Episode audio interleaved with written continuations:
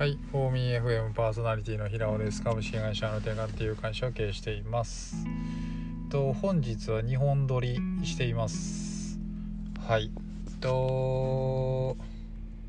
先ほどのものに続いてですね、ちょっとサウナに入る前に自分の頭の中にちょっと仕込んでるって感じですね。まあ、実際のところまあサウナの中入ったら暑すぎて何も考えれないんですけどね。うん、はい。まあいいや。えっと、えっとですね、超絶忙しい日が続いてるんですよ。まあ、忙しい日が続いてるっていうか、まあね、あのまだコントロールできるんですけどうちってまあ直案件が多い多いんでだからまだコントロールできるにしてもまあこのねえっと、まあ、ありがたいことに依頼がたくさん入ってきてはいますはいでまあそうなってくると本当に僕だけではいかないし、えっと、採用したいなっていう話なんですけどただ難しいちょっと壁みたいなのがあってえっとやっぱり難しい案件となんか難易度の低い案件っていうのが2個ぐらいいなかっ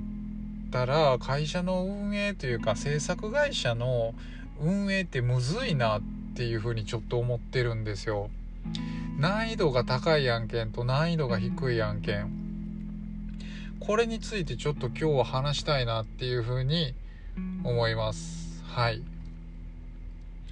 えっとですね。当然会社の制作実績として表に出す実績っていうのはえっとそれなりにやっぱり見栄えがいいものを制作会社のポートフォリオには載せるんですよね。でえっと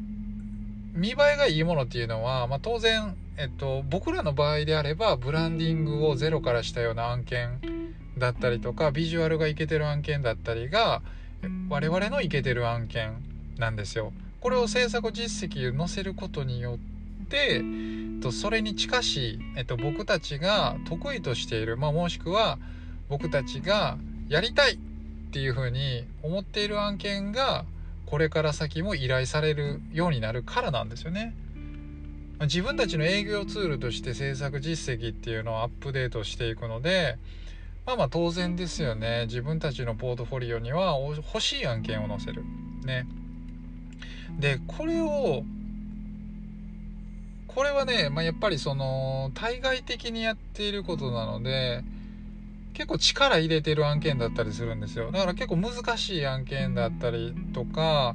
えっと実装が難しかったりとかデザインがすごく良かったりとか当然そこには予算がたくさん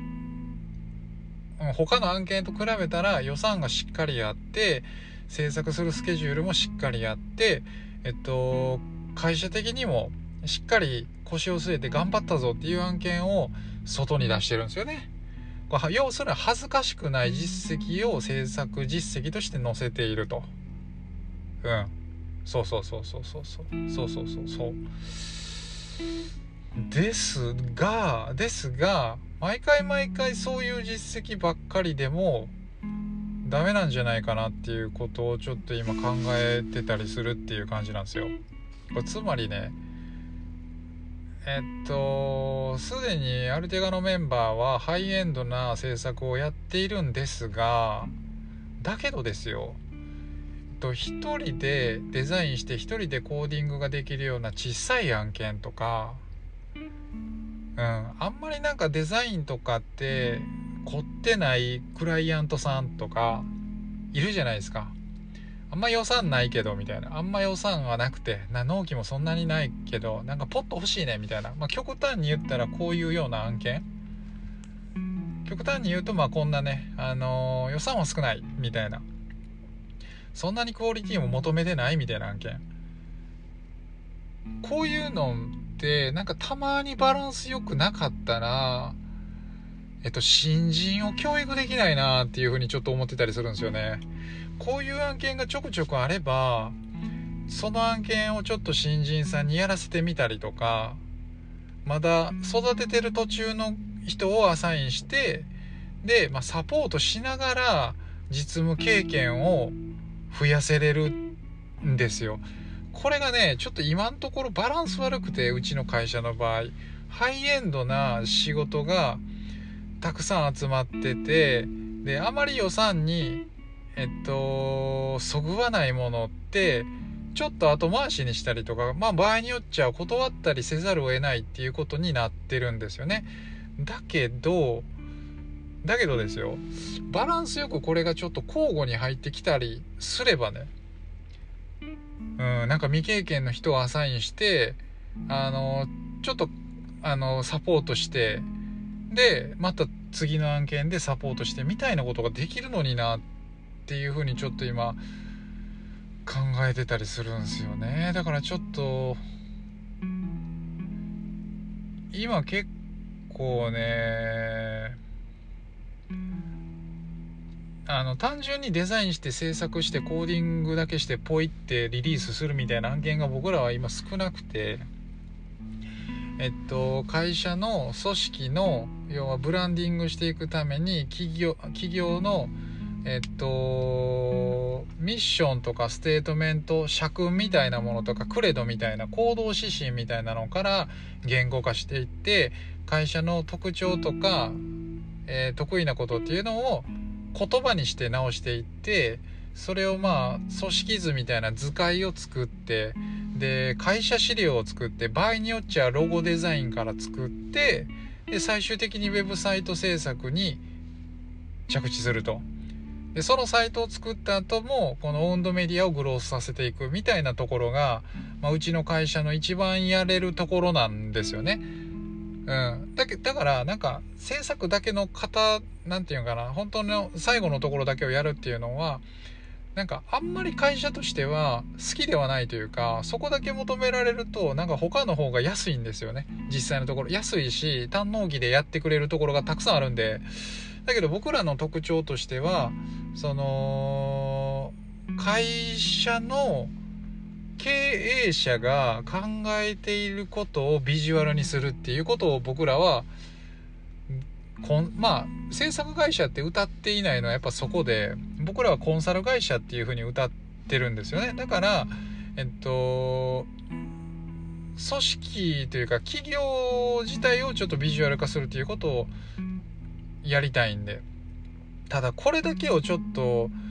集中しすぎると人育てれない問題が出てくるんですよね。だから中途採用とかフリーランスの結構もうすでに仕事がすでにできる人にアウトソーシングせざるを得ない、まあ、そうしてしまうとやっぱりえっと何て言うんだろうな。ランニングコストっていう固定費はかからないけど変動費が大きいんですよね。で変動費が要はもしかしたら固定費を固定費よりか変動費の方がでかくなってくるっていう感じですよね。これがだから社内に安定的に、えっと、雇用を作って社員を固定で置いておけさえすれば変動費を減らせるんですよね。ここのバランスマジでむずいなってめっちゃ思ってて。めっちゃむずい。めっちゃむずい。これ助けてくれ。本当にこれちょっと社内にいい人を育てるってなったらめっちゃ時間がかかる。そんな体力がない。だけどアウトソーシングうーんだからアウトソーシングしてるんだけどアウトソーシングしていけばアウトソーシングってやっぱり費用費用対で言ったらやっぱ高くなるんですよね。うんここに先行投資できるかできないか。マジでこれ僕のね腹のくくり方次第なんですけどこれちょっとねだからちょっと簡単な案件とかねあまり技術的に難しくない案件っていうのもちょくちょく受けていかないといけないかなっていうのを思うちょっと今日この頃です。はい。うん難しい。